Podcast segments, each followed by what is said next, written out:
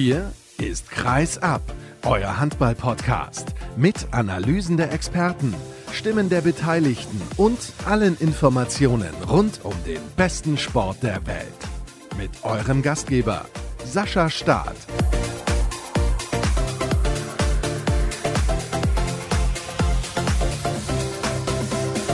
Die nächste Sendung steht an, die nächste Vorschau-Sendung auf die neue Spielzeit. Hallo und herzlich willkommen, liebe Hörer, liebe Handballfreunde zu fast nur Hessen. Heute sprechen wir über die Rhein-Neckar-Löwen, die MT Melsung und die HSG Wetzlar. Und es gibt ja den ein oder anderen, der sich fragt, was macht er denn da? Was hat der denn da immer im Köcher für komische Namen für seine Saisonvorschau? Das möchte ich mal kurz erklären. Ich habe ja irgendwann damit angefangen und wollte das dann so ein bisschen einteilen und nicht immer schreiben, erste Folge, zweite Folge, dritte Folge und so weiter. Das fand ich langweilig und zu fast nur Hessen kam es, weil wir natürlich auch zwei hessische Vereine mit dabei haben, die MT Melsung und die HSG Wetzlar. Es gab aber mal eine Zeit, an die wird sich auch mein Experte der Rhein-Neckar-Löwen erinnern.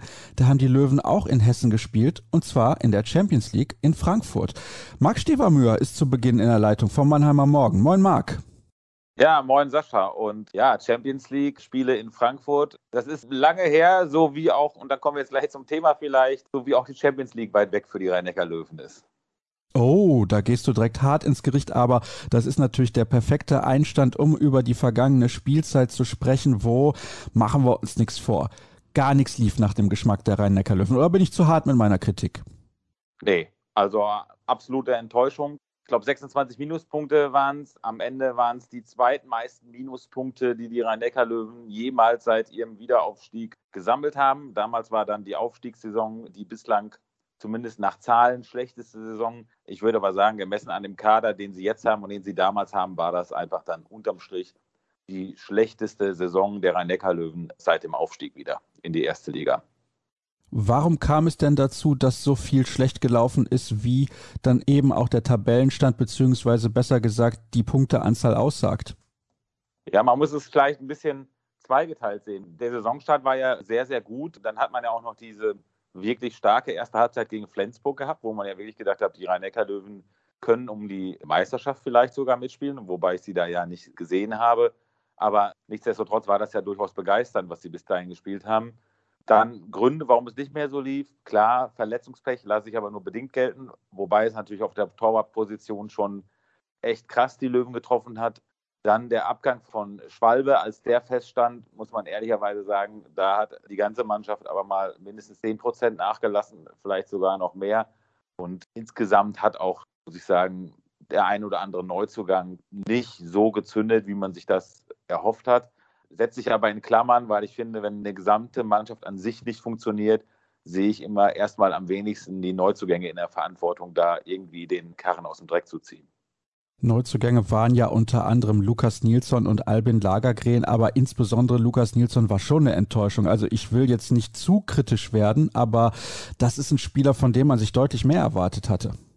Ja, muss man sagen, war sicherlich die größte Enttäuschung in der vergangenen Saison und wird dann, da werden wir sicherlich nachher drauf kommen, mit Blick auf die neue Saison sehr, sehr spannend sein, wie er sich entwickelt, weil die Rhein-Neckar-Löwen werden ihn nach dem Weggang von Romain Lagarde brauchen, in einer deutlich besseren Verfassung brauchen, ihn stabiler brauchen, ihn vielleicht auch mal in der Abwehr brauchen. Und da bin ich wirklich sehr, sehr gespannt, wie sich Lukas Nilsson entwickeln wird. Ja, halblinke Position kommen wir sicherlich später noch zu, sonst hat man in Anführungsstrichen ja nur Philipp Aouanzou, der aber für mich in der Vorbereitung den besseren Eindruck hinterlassen hat. Hm, das ist ja schon mal wieder eine klare Aussage, aber sprechen wir gleich drüber. Wir wollen zunächst nochmal ein finales Fazit ziehen dieser letzten Spielzeit. Das wird ja häufig mit Schulnoten gemacht. Welche Schulnote hast du den Rhein-Neckar-Löwen gegeben? Ich weiß gar nicht, ob du das bei euch in der Zeitung so machst, aber das geht ja schon nah an eine 5. Ja, ich würde sagen, dank des SC Magdeburg ist es noch eine 4 geworden, weil dadurch, dass der SC Magdeburg die Löwen noch in den Europapokal gehievt hat, ja, die Löwen sind ja nur nachgerutscht, weil der SCM die European League gewonnen hat, ist es noch eine 4 geworden. Okay. Ja, Da gab es viel zu besprechen. Wir haben das ja teilweise schon getan, als ich mit dir gesprochen habe beim Final Four der European League, dass die Löwen in eigener Halle nicht gewinnen konnten. Allerdings von Heimvorteil konnte man damals, glaube ich, nicht sprechen ohne die Zuschauer. Sie kennen zwar die Halle ein bisschen besser als alle anderen, aber das war es dann mehr oder weniger auch. Wir sprechen über die Abgänge und die sind natürlich relativ prominent bei den Rhein-Neckar-Löwen, was unter anderem daran liegt, dass man in den letzten Jahren immer einen sehr hochkarätigen Kader hatte. Einer, der aber, finde ich, nie so richtig angekommen ist in Mannheim, das ist Jesper Nielsen, weil er regelmäßig verletzt war und irgendwie hatte man den Eindruck, der Funke ist nicht so richtig übergesprungen. Ja, der Funke ist nicht richtig übersprungen, lasse ich jetzt nicht gelten, weil er einfach gefühlt drei Jahre verletzt war. Also ich weiß nicht, der hat, glaube ich, keine 20 Spiele in drei Jahren gemacht. Da kann er selber nichts für. Man hat ihm wirklich die Gesundheit einen großen, großen, fetten Strich durch die Rechnung gemacht. Aber den Spieler kann ich, kann ich wirklich nicht und ich sehe ja wirklich jedes Spiel der rhein den Spieler kann ich nicht bewerten, weil er einfach nicht gespielt hat. Muss man dann sagen, im Endeffekt, es passte nicht, weil es nicht passen konnte? Ja, genau. Also das kann man ihm noch nicht mal vorwerfen. Es konnte einfach nicht passen einer, bei dem es hätte passen können und ich mich immer noch wundere, warum er weggegangen ist, ist Jerry Tolbring. Der spielt jetzt mittlerweile bei GOG in Dänemark. Das ist eine tolle Mannschaft, die übrigens, und wir zeichnen montags am 30. August auf, am Wochenende das Hinspiel gegen Celje in der Qualifikation zur European League verloren hat und vor dem Aussteht. Das muss man sich mal vorstellen. Die haben eine Bombentruppe zusammen, unter anderem mit dem Olympia-MVP, mit Matthias Gitzel und mit Morten Olsen und eben mit Tolbring und so weiter. Also eine richtig, richtig gute Mannschaft. Torbjörn Bergerud spielt da auch. Da wundert man sich ja schon, dass die da nicht gewonnen haben, beziehungsweise dass sie vor dem Ausstehen. Bei den Rhein-Neckar-Löwen hat er gezeigt, dass er es kann, wenn er durfte. Genau, also er hat dann ja viel gespielt jetzt ab Februar diesen Jahres. Da war aber in ihm schon längst der Entschluss gereift und das muss man dann auch mit der Historie einfach verstehen, die davor liegt, den Verein zu verlassen, weil er einfach hier unter keinem Trainer irgendwie eine richtig faire Chance bekommen hat, auch mal auf die zu ihm durchaus zugesagten Spielanteile zu kommen. Klar, jeder Trainer ist offenbar zu der Erkenntnis gekommen, dass Uwe Gensheimer besser ist. Nichtsdestotrotz hätte es in den vergangenen Jahren und jetzt eben nicht nur im letzten Halbjahr gewiss mehr Möglichkeiten gegeben, Jerry Tolbrink Einsatzzeit zu geben und ihn somit auch davon zu überzeugen, bei den Rhein-Neckar-Löwen zu bleiben. Zumal ja Gensheimer 35 Jahre alt wird im Oktober und sein Vertrag im kommenden Sommer ausläuft. Also ich verstehe diese Personalie halt irgendwie nicht. Ja, da gibt es relativ wenig zu verstehen, wenn der Spieler sagt, ich will um jeden Preis weg. Und das war halt bei Jerry Trollbrink so. Da kannst du dich ja natürlich, egal welche Sportart, brauchen wir nicht weiter ausführen. Wenn ein Spieler weg will, will er weg. Und da kannst du machen, was du willst als Verein.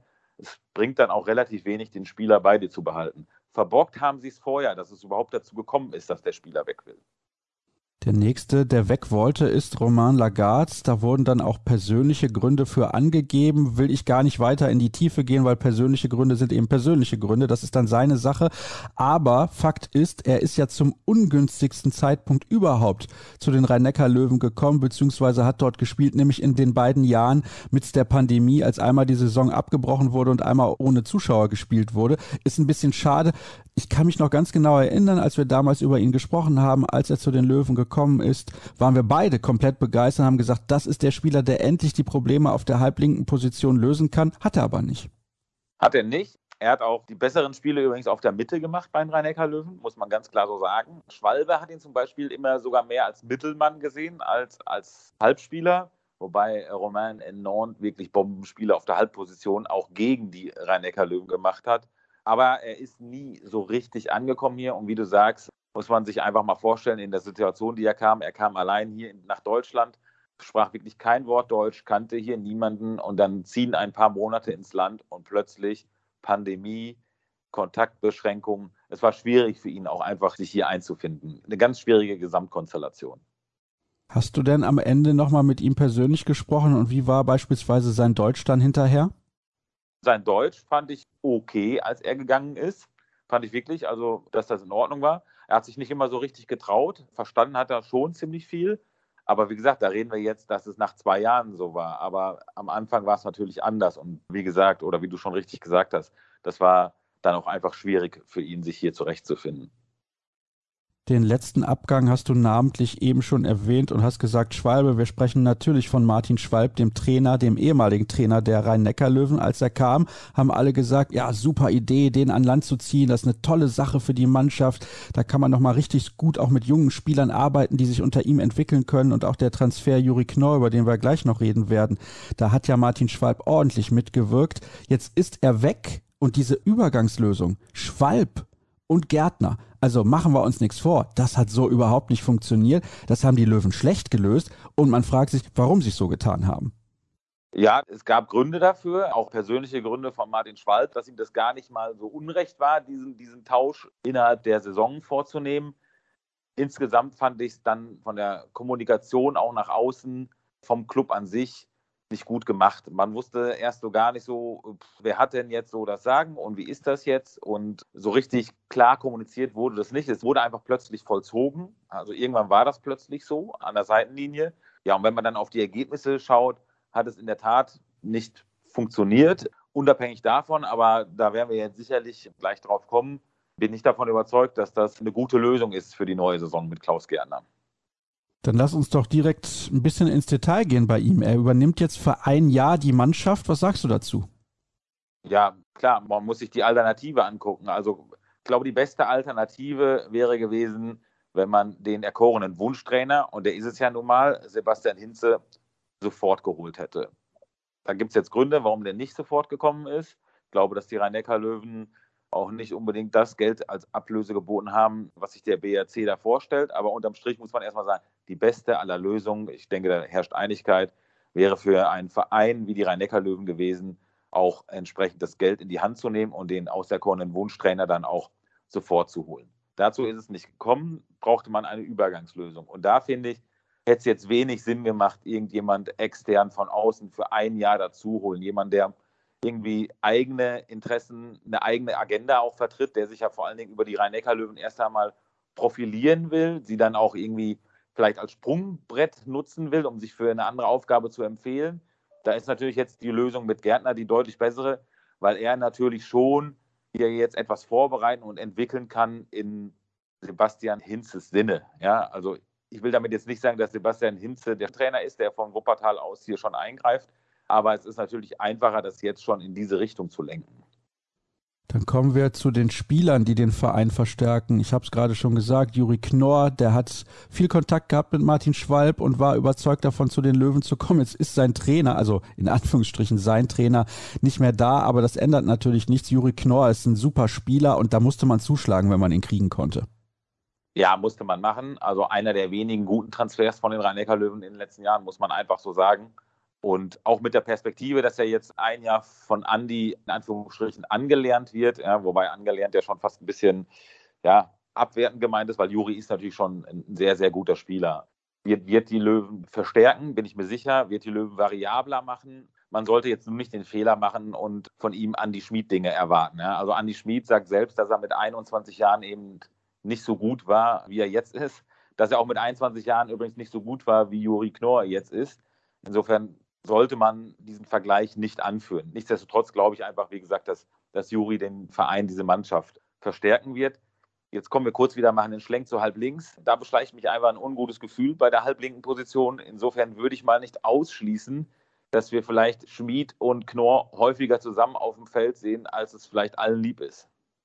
Warum könnte das denn häufiger passieren, als allen lieb ist? Weil das klingt jetzt so, als wäre das keine gute Kombination.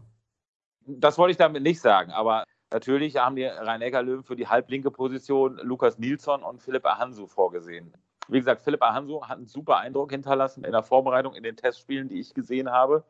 Auch die Trainingseindrücke sind von ihm offenbar sehr gut. Da muss ich mich jetzt auf das verlassen, was mir gesagt worden ist. Aber Philipp Ahansu darf man jetzt auch nicht erwarten, dass er Dinge tut, die ein gestandener Bundesligaspieler tut bei einem Verein mit den Ansprüchen der Rhein-Neckar-Löwen. Und ja, Lukas Nilsson habe ich eben schon angerissen letzte Saison enttäuschend. Was ich bislang von ihm in der Vorbereitung gesehen habe, hat mich auch nicht überzeugt. Und insofern halte ich es zumindest für ein realistisches Szenario, dass wir häufiger Knorr und Schmied zusammen sehen. Wie gesagt, das kann eine gute Lösung sein. Das wollte ich jetzt gar nicht irgendwie abwertend sagen. Aber im Umkehrschluss würde es halt das bedeuten, dass beide Halblinke nicht so funktionieren, wie man sich das erhofft. Was glaubst du denn, wie viel Spielzeit wird es geben für Benjamin Helander, den Finnen auf Linksaußen, der von Alingsas aus Schweden kommt, und Mamadou Diakou vom FC Barcelona, der für die rechte Seite verpflichtet wurde? Also beide werden ziemlich sicher, ich gehe jetzt mal davon aus, wobei das könnte schon eher knifflig werden in der zweiten Runde, European League Quali. Beide werden sehr viel in der European League spielen. Da bin ich mir ganz sicher. Ich habe jetzt beide Spiele am Wochenende auch zweimal gesehen. Helander und Djoko wirklich einen guten Eindruck hinterlassen. Beide sehr schnell, extrem starke Gegenstoßspieler. Helander kann man jetzt nicht mit Tollbrink vergleichen, was diese spielerische Komponente angeht.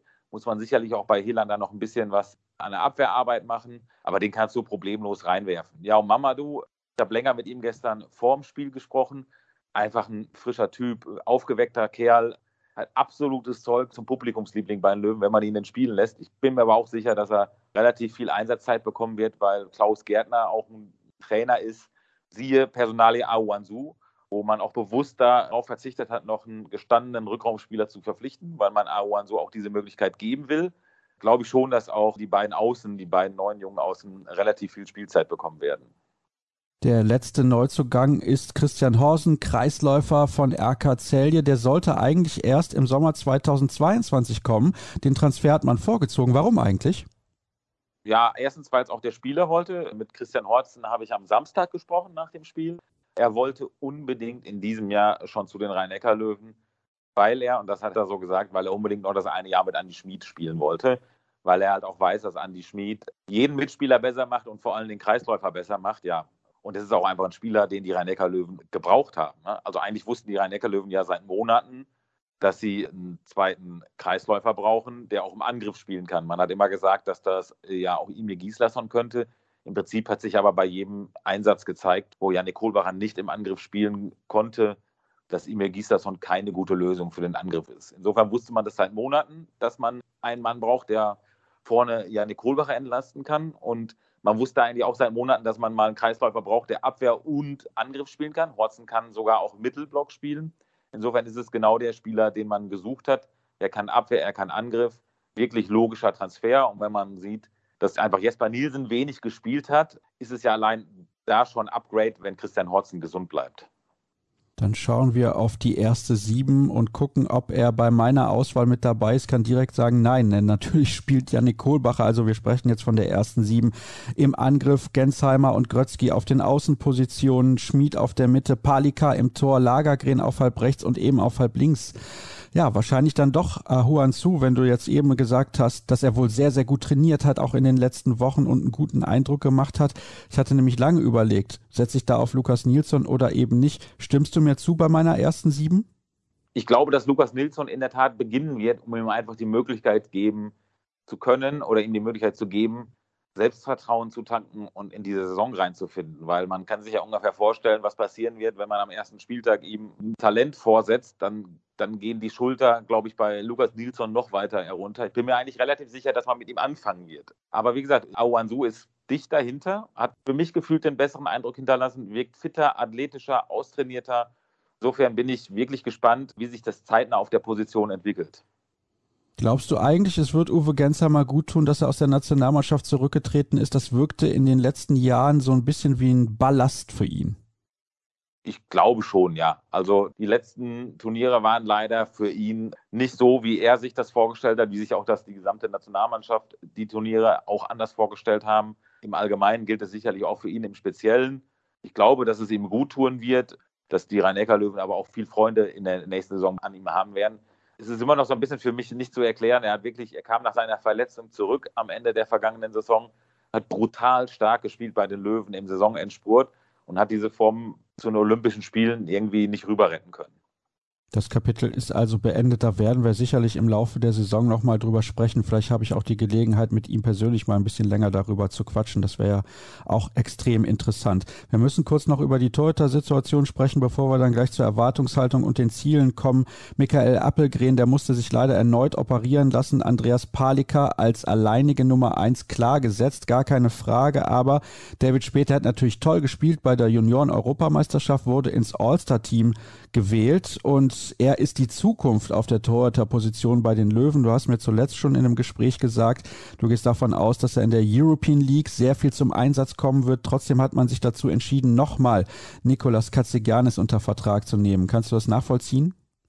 Kann ich nachvollziehen, ja, weil also David Spät hätte auch viel gespielt noch oder hätte seine Möglichkeiten auch bekommen, wenn Apfel fit geblieben wäre. Man muss die Gesamtkonstellation einfach sehen.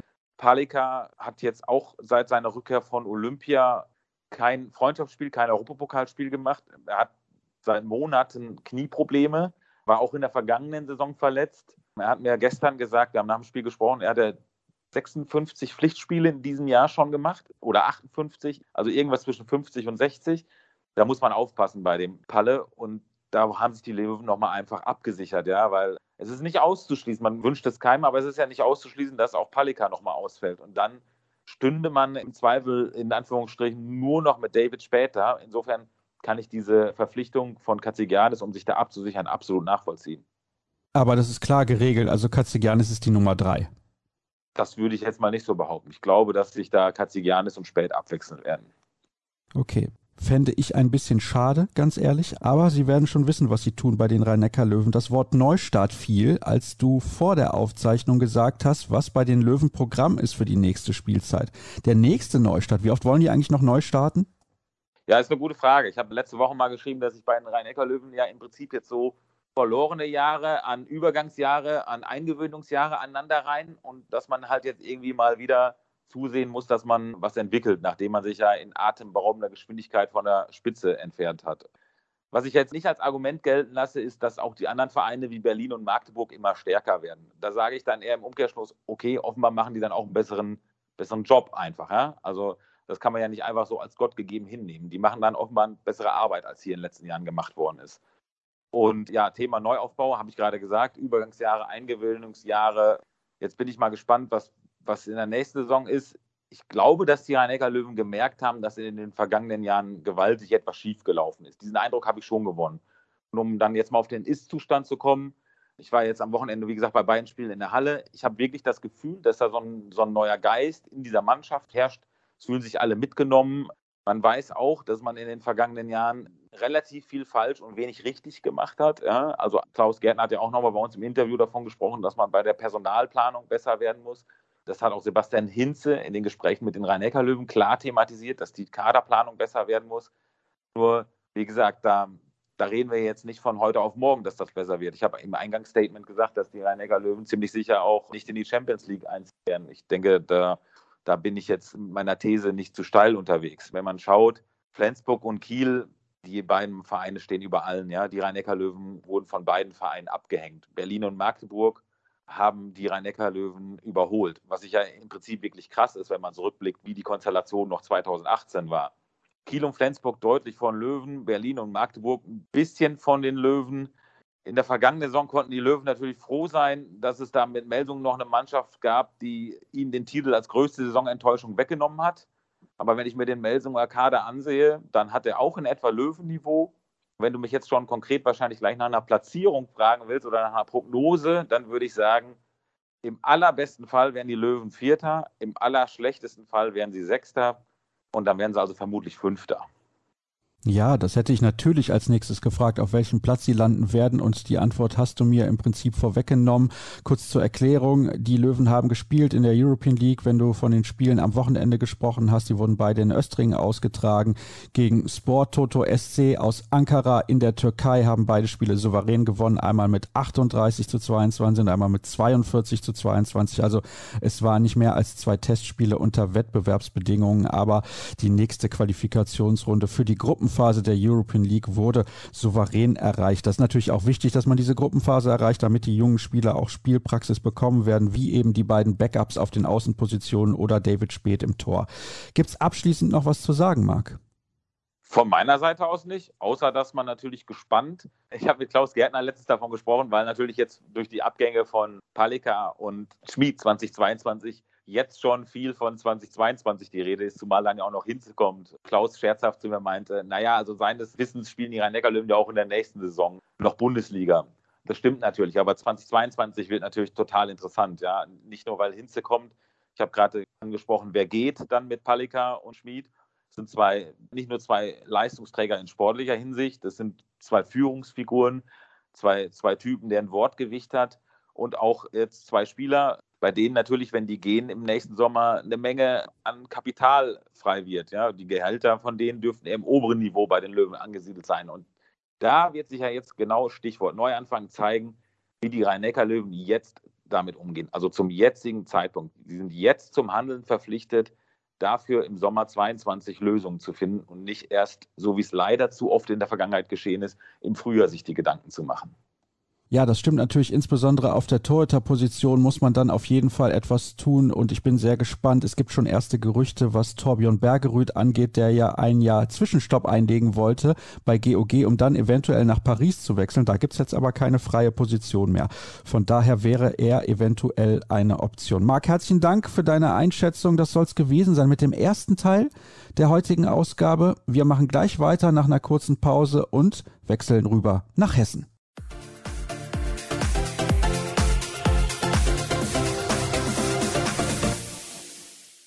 Wir machen weiter in Hessen direkt. Nicht nur fast nur Hessen, sondern direkt Hessen, nämlich bei der MT Melsung. Björn Maar von der HNA, von der Hessisch-Niedersächsischen Allgemeinen kennt sich aus. Hallo Björn.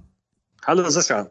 Schön auch dich in der Saisonvorschau begrüßen zu dürfen. Wir sprechen über einen Verein, der, ich muss es leider so sagen, wieder hinter den Erwartungen zurückgeblieben ist, oder nicht? Ja, das stimmt absolut. Also die Mannschaft hat nicht das abgerufen, was man von ihr jetzt erwarten konnte. Und auch wenn sie natürlich gerade in der Hinserie große Probleme hatte durch Quarantäne und Corona, also die Probleme, die sie durch Corona und, und Quarantänen hatte, die reichen nicht aus, um zu sagen, dass die Saison jetzt noch ganz ordentlich war, weil nach der Winterpause oder nach der WM hatten sie eigentlich genug Möglichkeiten, da vieles besser zu machen und es wurde halt nicht besser. Sprich, man kann die Quarantäne, die es halt auch mehrfach gab bei der MT Melsung, nicht als Ausrede herhalten lassen? Nein, ich finde, dass man gerade jetzt seit Februar hätte man einiges ja verändern können und das ist nicht passiert. Der Trainer hat ja nicht auf weitere Spieler gesetzt, sondern hat sich also auf sechs, sieben Spieler konzentriert und der Rest hat halt zugeschaut. Und da hätte man wahrscheinlich ein bisschen mehr die Kräfte verteilen müssen. Dann wäre vielleicht sogar noch ein bisschen mehr möglich gewesen, aber denen hat er einfach nicht das Vertrauen geschenkt. Warum hat er das denn nicht getan?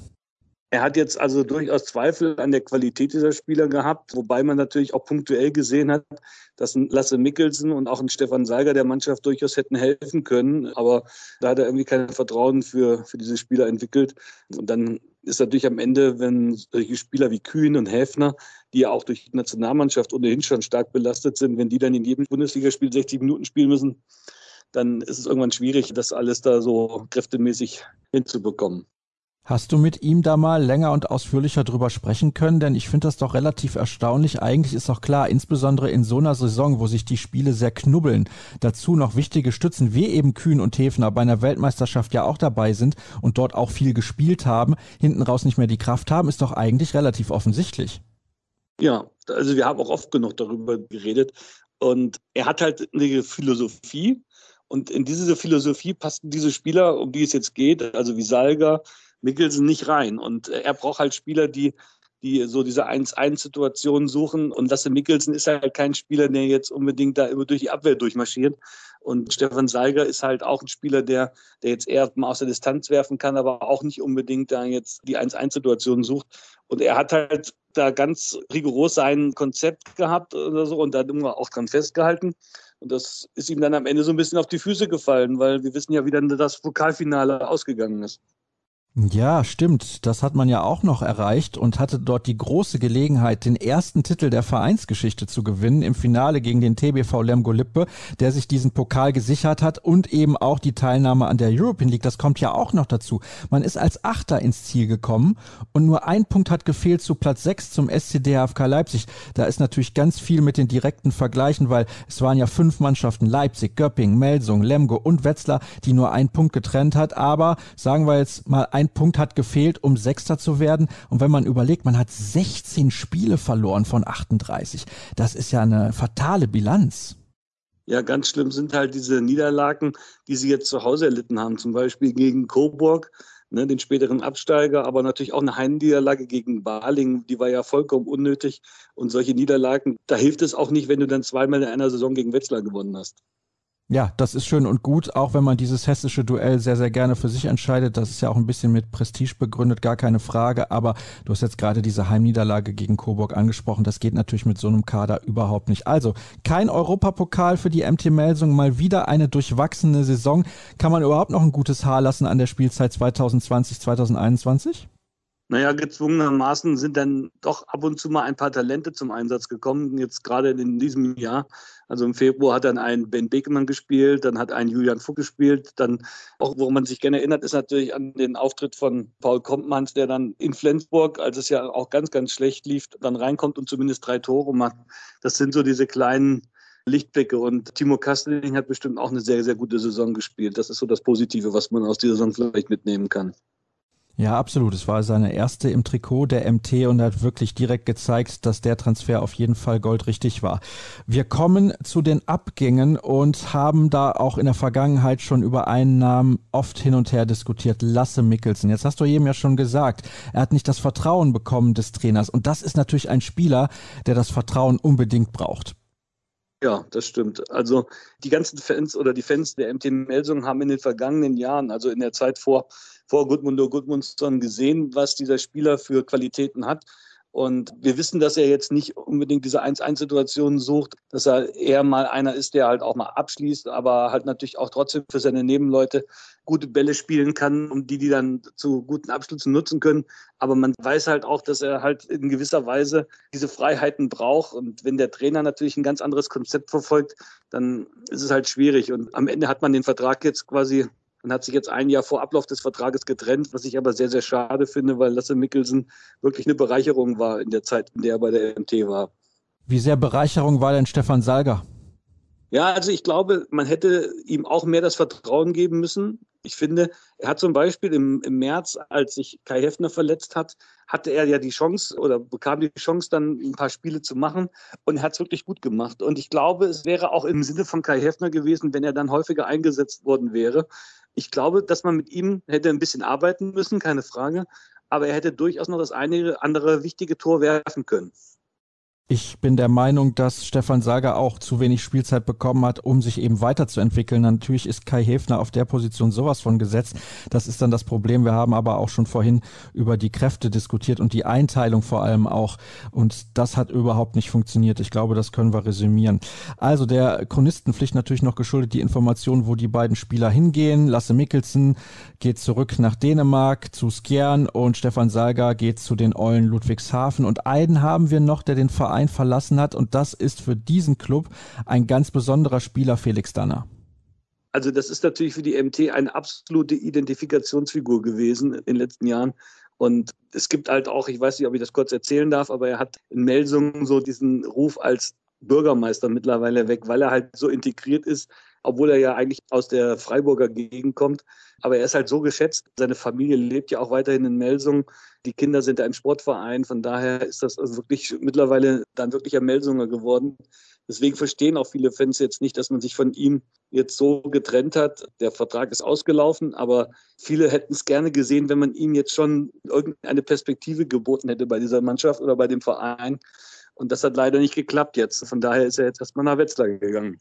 Ich höre bei dir raus, du kannst es auch nicht ganz nachvollziehen. Er hat ja auch sehr gute Leistungen noch gebracht in der vergangenen Saison. Das war absolut in Ordnung. Klar, Jahrgang 85, also ist nicht mehr das jüngste Semester, aber trotzdem finde ich, er hat die Leistung halt gebracht und dann hätte man gegebenenfalls noch ein Jahr verlängern können. War einfach keine Kohle mehr da? Also Felix Danner war natürlich zu Beginn dieser Saison unter Gudmundur Gudmundsson. Jetzt hat er keine große Rolle gespielt. Die Kräfte, die am Kreis eingesetzt worden sind, das waren halt Marino Maric und der isländische Landsmann von Gudmundur Gudmundsson, Anafre Andersson. Also er war nur die Nummer drei. Dann hat er aber gesehen im Nachhinein, welche Qualitäten Felix Danner noch besitzt und hat dann zunehmend auf ihn sehr viel gesetzt. Nur da war natürlich schon längst die Entscheidung gefallen. Oder er gesagt, die Wetzlarer haben ja mitbekommen, dass, dass er frei wurde oder frei wird. Und da haben sie ihm dann natürlich dann halt ein Angebot gemacht. Und da war irgendwann halt auch keine Möglichkeit mehr, glaube ich, sich mit der MT zu einigen. Die MT hat mittlerweile mal durchblicken lassen, dass sie ihn jetzt vielleicht nach diesem Jahr in Wetzlar gerne wieder einbinden würden im Tätigkeitsbereich bei der MT. Aber das muss man erstmal abwarten. Vielleicht will er ja auch noch ein Jahr länger spielen. Also das steht noch nicht fest. Wir sprechen da gleich noch drüber natürlich mit Volkmar Schäfer von der Wetzlarer Neuen Zeitung im letzten Teil der heutigen Ausgabe. Bin gespannt, was er dazu zu sagen hat. Dann kommen wir zu den Neuzugängen, weil wir die Abgänge jetzt schon abgefrühstückt haben. Und einer sticht natürlich heraus, das ist André Gomez vom FC Porto. Ja, das ist natürlich, sage ich mal, für, selbst für Melsunger Verhältnisse, die ja schon einige namhafte Spieler in ihren Reihen haben, natürlich also schon ein absoluter Kracher, den sie da verpflichtet haben. Hast du ihn denn schon in Testspielen spielen und bewundern sehen können? also ich habe ihn im ersten Test, das war beim Linden Cup, habe ich ihn gesehen. Da hatte er sich danach allerdings auch verletzt und ist jetzt in der Vorbereitung teilweise ausgefallen. Da muss man mal gucken, wie sich das bei ihm entwickelt. Aber da hat man schon gesehen, welche Dynamik dieser Spieler hat. Also der kann dieser Mannschaft auf jeden Fall helfen, zumal er halt auch wirklich, wenn der einmal einen Ball hat und dann auf die Abwehr zugeht, dann wird es schwer, den aufzuhalten. Das haben wir ja auch in der Champions League schon zu Genüge gesehen, auch in der Nationalmannschaft. Also wirklich ein fantastischer Spieler. Freue mich sehr, wirklich sehr, ihn in der Bundesliga spielen zu sehen. Und ja, also ich gerate jetzt ein klein wenig ins Schwärmen. Wie sehr gerätst du denn ins Schwärmen, was die Verpflichtung von Alexander Pettersson angeht, der von der SG Flensburg-Handewitt ja kommt und ist sozusagen eine Übergangslösung, weil Ivan Martinovic erst im kommenden Sommer den Weg nach Melsungen antreten wird auf der halbrechten Position. Die Rhein-Neckar-Löwen waren froh, ihn von der Gehaltsliste zu bekommen. In Flensburg war auch nur eine Übergangslösung. Was sagst du dazu? Also ich denke mal, dass er hinter Kai Häfner und Kai Häfner ist ja weiterhin gesetzt, dass er da auf jeden Fall da eine wichtige Rolle einnehmen kann. Ich glaube aber auch, und das ist das wahrscheinlich viel Entscheidendere, er versteht sich natürlich gut mit dem Trainer. Und das kann bei dieser Mannschaft, die jetzt im letzten Jahr ja nun einige Probleme hatte in der Zusammenarbeit mit dem Trainer, kann das natürlich nur gut sein, wenn er ein Spieler ist, der die Sprache des Trainers spricht, im wahrsten Sinne des Wortes. Von daher sehe ich ihn jetzt nicht nur als guten Spieler, der auch viel Druck ausüben kann und Kai Häfner entlasten kann, sondern auch als einer, der durchaus Führungsqualitäten hat und dazu beitragen kann, dass es in der Mannschaft halt mit dem Trainer gut harmoniert. Das ist ein interessanter Punkt, den du da ansprichst. Es gibt ja noch einen Neuzugang. Auch der kommt aus Island. Elva Örn Jonsson, wenn die Sendung ausgestrahlt wird, gerade 24 Jahre alt geworden, von Skjern aus Dänemark, also hat getauscht sozusagen den Verein mit Lasse Mikkelsen. Ja, was weißt du zu ihm? Das ist ein für uns, glaube ich, relativ unbekannter Akteur noch. Also ich habe mir natürlich bisher auch nur Videos angesehen. Natürlich war er schon bei einigen Turnieren dabei, WM, EM. Da hat er durchaus schon mal angedeutet, was in ihm steckt. Ich finde, dass er gerade auch im Schatten von Domagoj Pavlovic einige Akzente setzen kann. Man merkt ihm halt an, dass er eine unheimliche Durchsetzungskraft hat. Also der ist ja nur knapp über 1,90, also gar nicht mal jetzt so der vielleicht der allergrößte Spieler, aber unheimlich schnell. Und was natürlich für die MT sehr, sehr wichtig ist, er kann halt auch in der Abwehr teilweise sogar da in der Mitte decken. Und das ist bestimmt für die MT, die ja immer das Problem hat, häufig mal beim Umschaltspiel wechseln zu müssen, ganz gut, wenn sie so einen hat, bei dem sie auch weiß, der kann auch jederzeit im Zentrum decken. Hältst du es nicht trotzdem für ein bisschen, ja, ich sag ruhig mal gefährlich? Man hat jetzt einen isländischen Trainer, man hat einen isländischen Kreisläufer, man hat jetzt Pettersson noch geholt, man hat Jonsson noch geholt der Trainer, das ist ja nicht mal sicher, dass der über Saisonende hinaus überhaupt bleibt. Ja, ich meine, er hat jetzt auf jeden Fall noch für dieses Jahr Vertrag. Was danach ist, muss man sehen. Natürlich hast du recht, wenn ich jetzt so auf diese isländische Linie setze, dann wäre es jetzt natürlich vielleicht etwas unglücklich, wenn man nach einer gewissen Zeit zum Ergebnis kommt, es funktioniert noch nicht.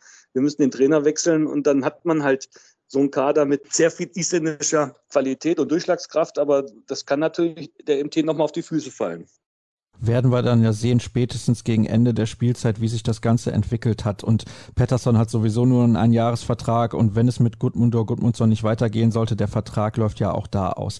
Wir kommen zu meiner ersten sieben und dann zu deiner Meinung dazu im Tor Silvio Heinevetter auf den Außen habe ich mich entschieden für Yves Kunkel und Timo Kastening. Am Kreis zumindest offensiv setze ich auf Marino Maric, auf den Halbpositionen Julius Kühn und Kai Hefner und Pavlovic. Hast du das Gefühl, ich habe einigermaßen Ahnung oder denkst du, das komplett kompletter Blödsinn, was ich mir da gerade ausgedacht habe. Also die MT ist jetzt sehr darum bemüht, das habe ich ja eben schon mal anklingen lassen, nicht mehr so viel zu wechseln. Das heißt also, Marino Maric hat natürlich unheimlich viel Qualität im Angriff, aber bisher war es für den Trainer irgendwie schwierig, ihn in die Abwehr einzubinden, obwohl er auch in der kroatischen Nationalmannschaft durchaus da wichtige Aufgaben übernommen hat. Jetzt scheint es aber so zu sein, da sie auch teilweise jetzt in einer 5-1-Formation verteidigen, dass er da auch mal hinten im Zentrum die Rolle übernehmen kann Und dann wäre es natürlich eine gute Möglichkeit, ja, mit ihm auch mal zu beginnen. Normalerweise denke ich, wird aber eher Anafre Anason da erste Wahl sein, zumal er in der 6-0-Deckung immer noch mit Finn Lemke ein gutes Duo bildet.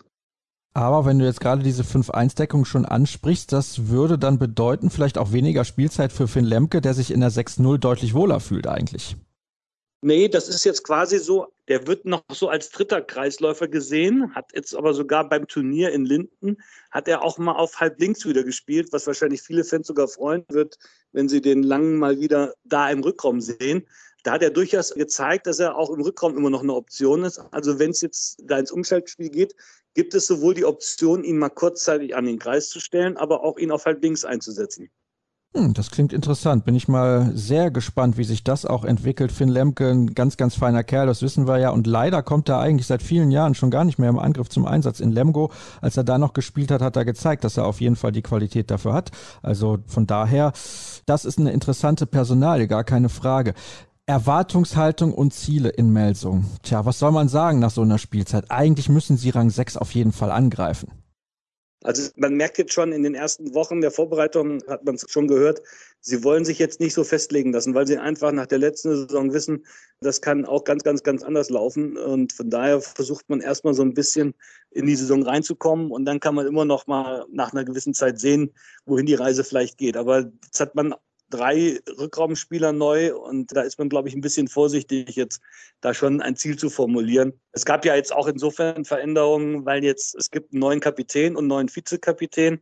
Also Lemke und Tobias Reichmann wurden jetzt durch Kai Heffner, der schon in Hannover mal Kapitän war, und Domagoj Pavlovic abgelöst. Oh, wie ordnest du das denn ein? Ja, das war schon sehr überraschend, weil das hat der Trainer erst kurz vor dem ersten Testspiel bekannt gegeben bis dahin sind, glaube ich, alle davon ausgegangen, dass Sven Lemke die Mannschaft weiter anführt und Tobias Reichmann sein Stellvertreter ist. Aber äh, der Trainer hat jetzt im Nachhinein gesagt, dass er gerne mal eine Veränderung hätte und dass er es auch richtig findet, dass man immer mal was Neues macht, um mal noch weitere Leute in die Verantwortung zu nehmen. Und Kai Heffner, der hat auch schon in den Jahren, in denen er jetzt bei der MT war, immer gesagt, er könnte sich gut vorstellen, mehr Verantwortung zu übernehmen. Aber es war nie sein Ziel, jetzt deswegen Kapitän zu sein. Er wollte einfach natürlich auch eine sehr wichtige Rolle übernehmen. Das hat er ja auch schon, gerade wenn er auf dem Feld steht. Aber jetzt hat er halt die Aufgabe, die Mannschaft aufs Feld zu führen und hat jetzt da eine interessante Aufgabe und mit Domagoj Pavlovic auch einen interessanten Stellvertreter. Dann bin ich sehr gespannt, was du jetzt auch sagst. Was ist denn dein Tipp? Wo landet die MT? Und ich möchte direkt mal die ersten fünf Spiele mit reinnehmen. Auswärts in Lemgo zum Auftakt. Dann gibt es vier Heimspiele. Das ist ja schön und gut. Da würden sich viele Mannschaften drüber freuen. Aber es geht gegen Kiel, gegen die Füchse Berlin, gegen den Aufsteiger TuS N Lübecke und gegen den SC Magdeburg. Also da kommen richtige Kaliber nach Kassel. Da kannst du, wenn es mies läuft, bei zwei zu acht Punkten stehen. Ja, vor allem, man muss ja jetzt auch sehen, die MT hatte insgesamt sieben Spieler bei Olympia. Das heißt, die Vorbereitung lief jetzt alles andere als nach Wunsch. Zumal jetzt natürlich sich auch einige Spieler dann direkt in der Vorbereitung verletzt haben. Also die können jetzt nicht sagen, dass die Vorbereitung nach Plan lief und sie dann jetzt mit einem sehr, sehr guten Gefühl in die Saison gehen. Natürlich hoffen sie, dass sie jetzt gleich die ersten Punkte holen, aber ich bin da sehr, sehr skeptisch, dass das jetzt gleich mit 4-0 Punkten oder so losgeht, auch wenn erstmal dann viele Heimspiele hintereinander folgen. Da muss man doch erstmal abwarten, inwieweit sich die Mannschaft bis dahin dann gefunden hat. Ja, also das ist natürlich ein Spielplan. Ich hätte beinahe gesagt, leck mich am Arsch. Da muss man erstmal in die Saison reinfinden. Was sagst du denn? Welcher Tabellenplatz wird es? Also ich vermute eher, dass sie nur so um Platz 7 herum sich bewegen werden. Das werden wir beobachten und wenn es nur Platz 7 wird, glaube ich, haben wir in der Spielzeit wieder ordentlich was zu diskutieren, Björn. Herzlichen Dank für deine Expertise. Die nächste gibt es gleich nach einer kurzen Pause. Wir sprechen dann über die HSG Wetzlar.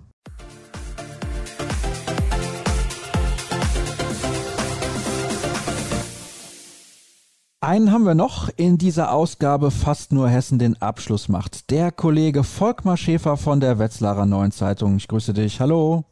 Hallo, grüße dich, Sascha.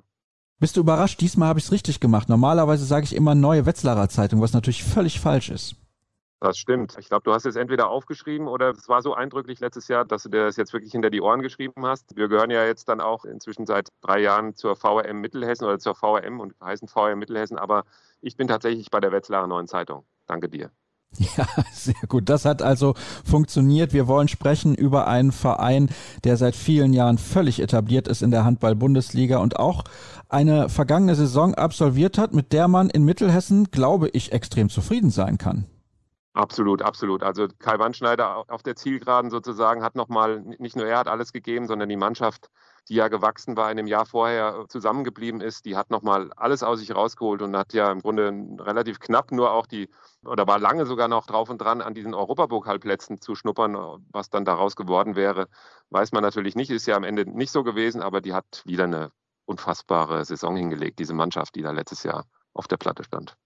Jetzt hast du es gerade ja schon erwähnt. Es ist so, die Mannschaft war zusammengeblieben. Das kennt man bei der HSG nicht, denn normalerweise werden die besten Spieler immer weggekauft. Da kommen wir gleich zu. Das ist ja in diesem Sommer wieder ein Thema, aber das war ein riesiger Vorteil.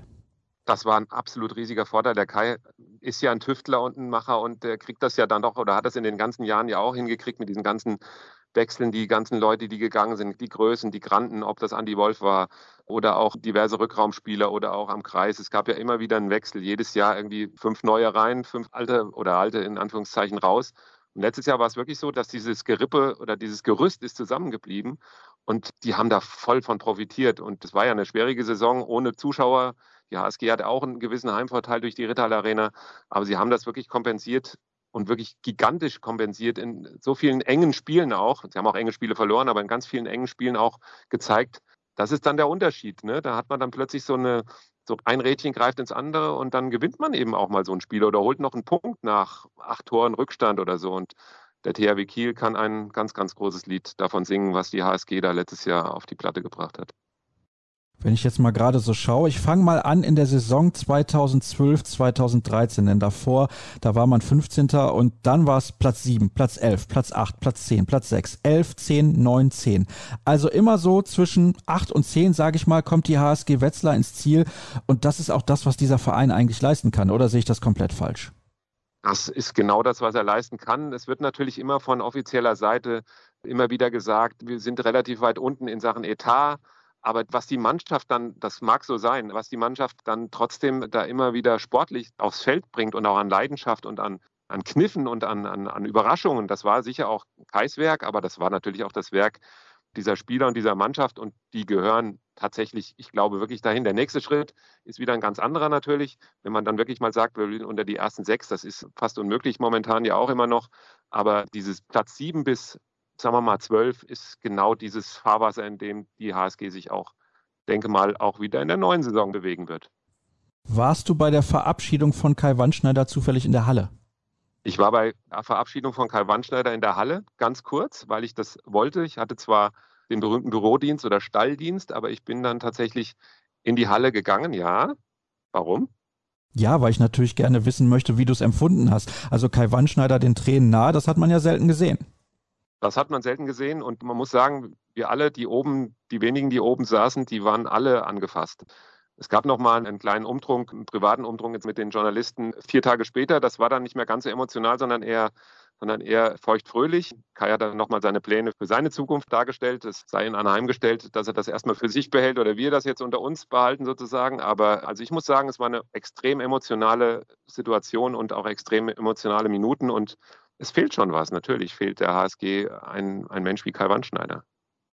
Ist das jetzt vielleicht auch die Chance? Ich will aber noch nicht so weit in die Zukunft blicken, denn gleich kommen wir natürlich noch zu den Abgängen auf dem Feld. Die Chance, sich von Kai Wandschneider sozusagen zu emanzipieren? Boah, das ist, das ist, eine, das ist eine, schwere, eine schwere Frage, aber er war natürlich eine ganz bestimmende Person, im Sportlichen ja sowieso. Nicht der Alleinherrscher hatte ja Jasmin Kamcic an deiner Seite, dann nachher auch Philipp Mirkolowski und natürlich auch die erfahrenen Spieler, die ihm natürlich da immer zur Seite gestanden haben. Aber das, das Wort emanzipieren möchte ich gar nicht sagen. Er war ja so ein lame duck in den letzten, sagen wir mal, anderthalb Jahren, weil er ja relativ früh zu hören bekommen hat, wir setzen nicht mehr auf dich. Da war er sicher auch persönlich angegriffen und auch enttäuscht, aber er hat das Beste daraus gemacht. Also er hat im Grunde das ganz wenig an die Spieler, glaube ich, auch angelassen. Und er geht im Frieden und die HSG setzt jetzt halt auf was Neues und muss das dann vielleicht auch. Ne? Weil irgendwann, siehe Fußball, Otto Rehagel oder auch Thomas Schaaf bei Werder Bremen, irgendwann ist dann doch mal gut. Ja, man muss den richtigen Zeitpunkt finden und es könnte der richtige sein. Wir sprechen jetzt über die Abgänge, was die Spieler betrifft. Tibor Ivanisevic, der kam mit viel Vorschusslorbeeren damals aus Dänemark als 7-Meter-Killer. Alle haben gesagt, ein super Typ, aber er hat natürlich auch erstmal gelitten unter einer Verletzung und unter der tollen Entwicklung von Till Klimke. Das sehe ich genauso. Der Till war ja eigentlich da so die Nummer 1b, sagen wir mal, und sollte davon über einen erfahrenen Mann, wie es halt immer bei der HSG war, ein, ein junger, ein erfahrener in Anführungszeichen, so wie Wolf, Andi Wolf mit Nico Weber oder ja, noch früher gab es sicher auch noch Beispiele mit Axel Gerken und da war dann, glaube ich, auch mal Soran Djordjic mal als, als älterer dabei. Und so war das jetzt auch gedacht. Und dann kam eben diese Verletzung von Tibor Ivanisevic relativ früh, glaube ich, sogar noch in der Vorbereitung oder relativ früh in der Saison. Und Till Klimke musste dann da ins kalte Wasser und er ist da reingesprungen und er hat sich nicht nur relativ schnell freigeschwommen, sondern hat ja ganz schnell gezeigt, dass er da wahnsinnig gut drauf ist und eine unglaublich schnelle Entwicklung nehmen kann und die er dann auch genommen hat. Und dann war es für Tibor ja, eben nicht mehr ganz so einfach. Er hat natürlich seine Glanzzeiten gehabt und Jaschko Kamcic als Torwart und Co-Trainer hat das schon gut hingekriegt, dass die beiden in den Jahren dann auch nicht nur zufrieden waren, sondern dass auch Tibor gemerkt hat, okay, ich bin da jetzt zwar hinter dem Local Hero Till Klimke die Nummer 1b oder Nummer 2, aber der hat ja seine Chancen gehabt und hat auch ganz viele Punkte für die HSG geholt. Wird man also dann seinen Verlust aufwiegen können mit Anadin Soljakovic, der ja wie Klimke auch 98er Jahrgang ist? Das kann schon ein Risiko sein, zwei so junge Keeper im Kader zu haben.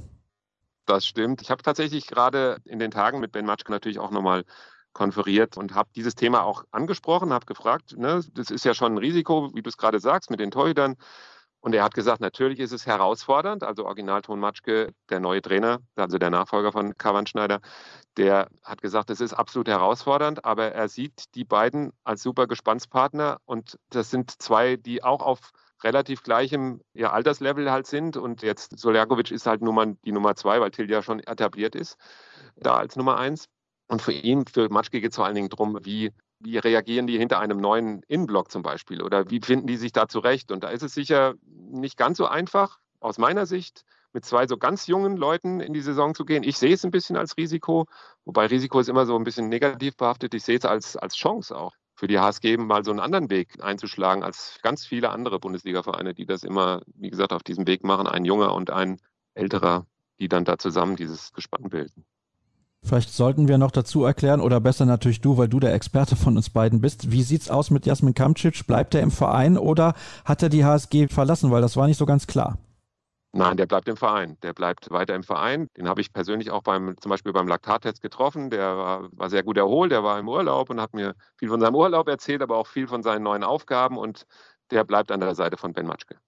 Das ist natürlich dann ein riesiger Vorteil, wenn man eben zwei junge Keeper hat, wenn man den wahrscheinlich besten Torwarttrainer der Liga zur Verfügung hat und mit dem arbeiten kann. Ich glaube, das ist auf jeden Fall eine gute Sache und auch wichtig für Ben Matschke, der ja auch das erste Mal sozusagen außerhalb von Ludwigshafen unterwegs ist. Sicherlich für ihn auch eine wichtige Aufgabe oder eine tolle Aufgabe. Sprechen wir gleich noch drüber. Christian Björnsen, top rechts außen, müssen wir nicht drüber sprechen.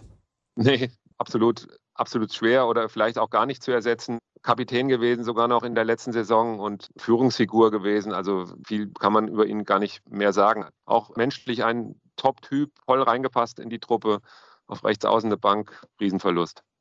Ein Riesenverlust ist auch Anton Linskog. Ich glaube, er ist noch wichtiger gewesen für die HSG Wetzlar als Christian Björnsen, weil er eben in einer zentralen Position aktiv ist als Kreisläufer und hinten im Mittelblock. Er hat eine fantastische Entwicklung genommen und auch ein logischer Schritt, dass er sich jetzt einem Verein wie der SG Flensburg-Handewitt anschließt, wo er auch in der Champions League spielen kann. Sehe ich auch wieder genauso, muss ich auch sagen. Der Experte sieht das genauso wie der, wie der Befrager. Anton Linskog, leichte, leichte Schwierigkeiten so am Anfang seiner Zeit bei der HSG. Da war er ja auch die Nummer zwei nur am Kreis und hat sich dann aber hinten vor allen Dingen dann seine Meriten verdient. Und ja, und dann ist er, ist er auch vorne ein Grande geworden am Kreis und hinten vor allem im Innenblock mit Olle Vossell-Scheffert und egal mit wem im Grunde die Führungsfigur da im Innenblock. Also absoluter, auch absoluter Verlust, aber ja, Ben Matschke wird sich schon was dabei gedacht haben, mit den Neuen, auf die wir ja noch kommen, ihn da zu ersetzen. Nicht mehr zusammenarbeiten wird Matschke mit Philipp Henningsson, Schwede auf Rückraum links, aber der wollte wieder in die Heimat. Was war da los? Ja, hat uns alle ein bisschen überrascht. Philipp Henningsson ist natürlich auch ein, also nach außen hin immer ein sehr ausgeglichener Mensch, mit dem man dann so nach den Spielen ja auch mal redet und auf dem Spielfeld natürlich einer, der eine Allzweckwaffe. Hört sich jetzt ein bisschen martialisch an, aber er, er konnte ja dann auch auf Rückraum links da sämtliche Lücken füllen. Der konnte sogar Rückraum Mitte und auch zum Teil ja sogar Rückraum rechts spielen. Hinten Wahnsinn mit Anton Linskog zusammen oder mit Ollert Fossel Scheffert auch zusammen, diese schwedische Innenblockreihe, die war super. Und ja, irgendwann scheint es so gewesen zu sein, dass er dann doch Heimweh bekommen hat. Ich lächle das jetzt so ein bisschen weg, das ist aber Quatsch, weil auch Geschäftsführer Björn Seib hat gesagt, wenn jemand Heimweh hat, dann kannst du jemanden dann auch einfach nicht mehr da halten. Und es ist einfach auch menschlich dann auch mal. Und auch im Profisport muss man das einfach mal zugestehen. Wenn jemand Heimweh hat sagt, er will zurück nach Schweden, dann ist Corona-Zeit jetzt, das ist hier noch schwieriger und noch intensiver. Wenn man dann einfach nach Hause will, dann muss man diese Reisenden dann auch ziehen lassen und nicht einfach Teufel komm raus, dann einfach im Verein halten. Das finde ich auch absolut lobenswert und ich glaube, sportlich, da trete ich ihm nicht zu nahe, ist er entbehrlich. Wir kommen zu den Neuzugängen. Domen Novak soll auf rechts außen die Nachfolge von Christian Björnsen antreten. Ist ein Slowene, der in Celje, glaube ich, eine gute Ausbildung genossen hat, weil da alle eine gute Ausbildung genießen. Ja, in Celje sind schon einige große, ganz große Handballer geboren worden. Dom Novak ist natürlich nicht Christian Björnsen, anderer Spielertyp, wird da sicher auch anders eingebunden in das Spielsystem von Ben Matschke. Aber er ist zusammen mit Lars Weisgerber dann jemand, der da auch sich vielleicht so ein bisschen abwechseln kann und dann hat Matschke vielleicht auch so nicht mehr so die ganz so diese mit Björnsen war ja klar Nummer eins und dann, wenn der halt mal vielleicht dreimal daneben wirft, dann geht er raus und dann kommt der zweite Mann oder Lars Weisgerber in dem Fall. Und mit Novak und Weisgerber hat er, glaube ich, zwei, die sich da auch betteln im Training und die werden sich hochschaukeln. Natürlich nicht auf Björnsen-Niveau, aber Novak ist einer unbeschriebenes Blatt in der Bundesliga, der kann schon was reißen, ja. Für den Kreis kommt unter anderem Adam Nüfjol aus Christianstadt, ist aber auch schon 29 Jahre alt. Das erstaunt ein bisschen.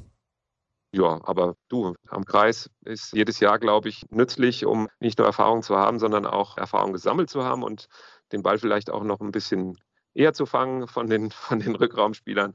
Nee, aber Adam Newfield ist sicher einer, der ist einfach auch flexibel einsetzbar. Ich meine, hinten kann der also vorne sicher nur am Kreis, aber hinten kann der ja auch, wenn es wirklich Not am Mann ist, auch mal auf Halb spielen. Ansonsten ist der natürlich im Innenblock gesetzt, wobei ja, wenn Matschke da sicher noch seine Nummer 1 Version da finden will und finden muss, aber das wird er auch tun. Aber Newfeld ist, ist ein Ersatz für Linsko und wird sich vielleicht, du siehst ja, ne, das schwedische Blut fließt wieder sozusagen in den HSG rein, hätte ich fast gesagt. Der wird auch, der wird nicht enttäuschen. Ja, das sind große Worte. Dann bin ich mal gespannt, ob er denen auch gerecht werden kann. Felix Danner kennen wir natürlich jahrelang bei der MT Melsung unterwegs gewesen und da gab es eine wirklich emotionale Verabschiedung beim letzten Heimspiel der MT in der vergangenen Saison. Da sind Tränen geflossen. Felix Danner ist aber auch ein Garant, nämlich dafür, dass er immer solide Leistungen bringt, vorne wie hinten.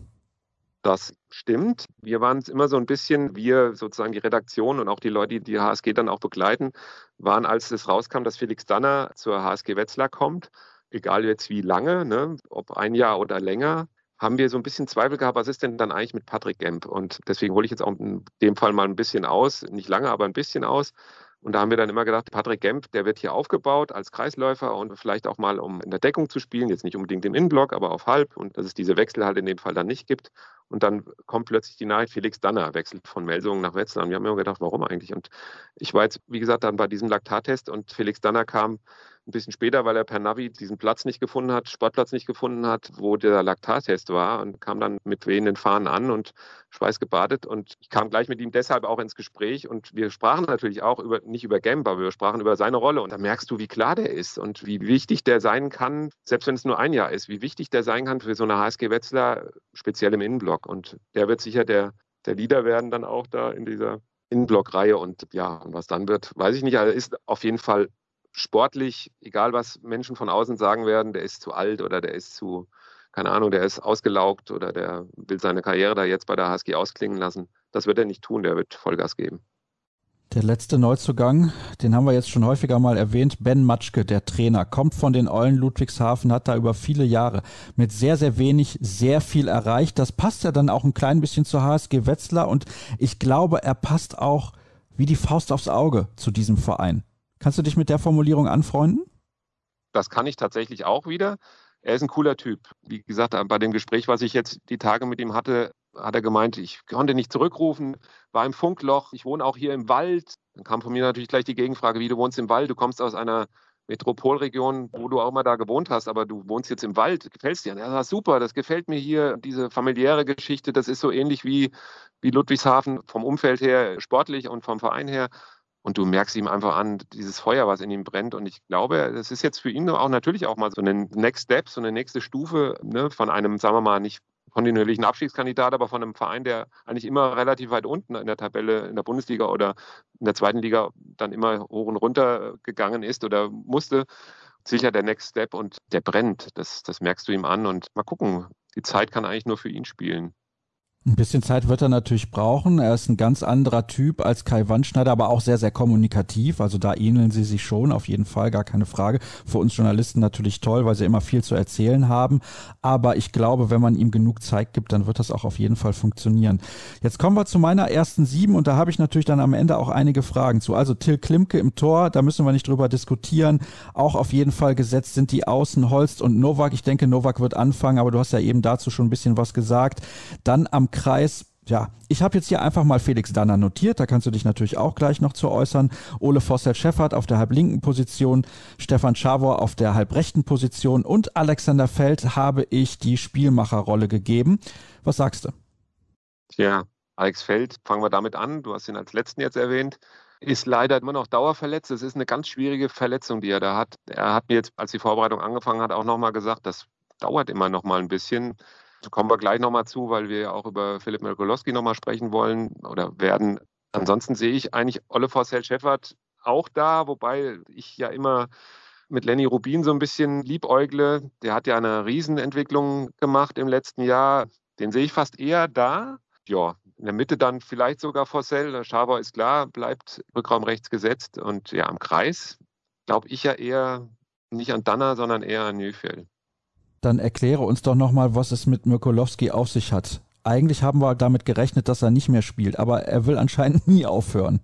Der will nie aufhören, glaube ich. Der der ewige Philipp, bei der HSG zumindest. Ich meine, für Ben Matschke ein absoluter Glücksfall, dass so einer wie Philipp auch jetzt, der den Verein und auch dieses Spiel auf dem Feld so gut kennt und auch weiß, was begeistert die Leute, die hoffentlich wieder in die Ritter-Arena kommen dürfen und weiß das schon. Also für Ben Matschke ein absoluter Glücksfall.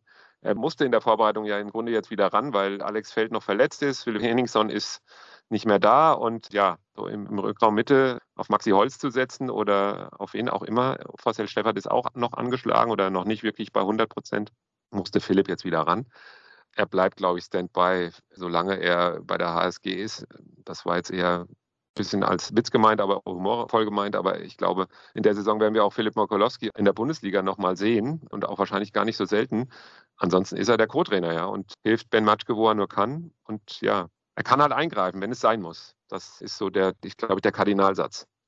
Und er hat ja immer noch viel Qualität, auch wenn der ein oder andere sagt, ah, oh, immer noch Mikolowski muss das denn sein? Also habe ich zumindest so wahrgenommen. Aber er hat eben diese Qualität und diese Erfahrung, die er mitbringt und die kann in einzelnen Situationen ja auch helfen. Wir kommen zur Erwartungshaltung beziehungsweise Zielsetzung der HSG Wetzlar. Jetzt habe ich am Anfang unseres Gespräches ja auch gesagt, diese Kontinuität, also diese Tabellenplätze, die sprechen für sich.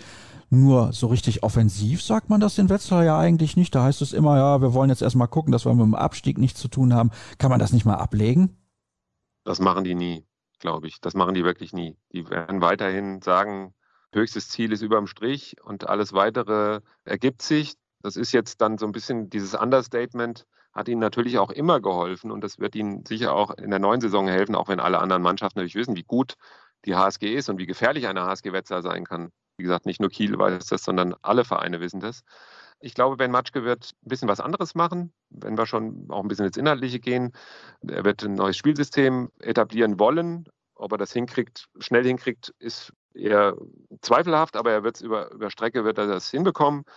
Er legt ganz viel Wert auf Variabilität der Spieler, dass sie einfach auch nicht alle spielen können, aber dass sie zumindest ihre Variabilität ins Spiel bringen können. Ne? Ob das ein Marcel Schäffert ist, ob das ein Nüfeld ist, ob das ein Danner ist, ob das, wie gesagt, in Abwehr und Angriff ist. Ja, also er ist riesig zufrieden auch mit dem jetzigen Stand der Vorbereitung und ja, er sieht diese große Bereitschaft bei den Jungs, dass die wieder mh, hm, schon so um Platz 10 rum landen können. Und das sehe ich eigentlich auch so wieder, ne? weil alles, was drüber ist, ist on top. Und mit dem Abstieg hat die HSG jetzt da wieder nichts zu tun. Ich meine, die haben jetzt natürlich auch noch im Umfeld dann noch auch mit einem neuen Hauptsponsor, da haben sie jetzt nochmal ein Zeichen gesetzt. Da sind alle froh und glücklich jetzt hier. Ne? Ortsansässige Firma pulvert da ordentlich jetzt wieder Geld in die, in die Kassen. Da waren sie auch lange dran, zwei Jahre lang gesucht nach einem Hauptsponsor. Und allein das auch im Background, würde ich sagen, nicht schlafender Riese, aber so, ja, Top Ten, glaube ich schon. Ja, dann hätte ich doch gerne die finale Platzierung zum Abschluss von dir. Ich würde sagen Platz 9.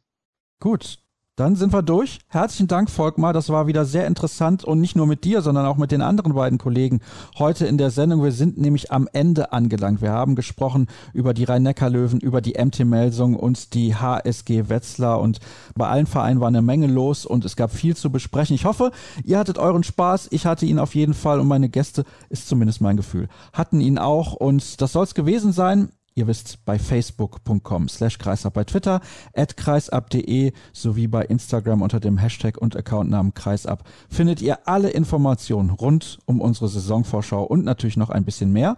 Das war's für heute. In zwei Tagen sind wir wieder auf Sendung. Bis dann. Tschüss.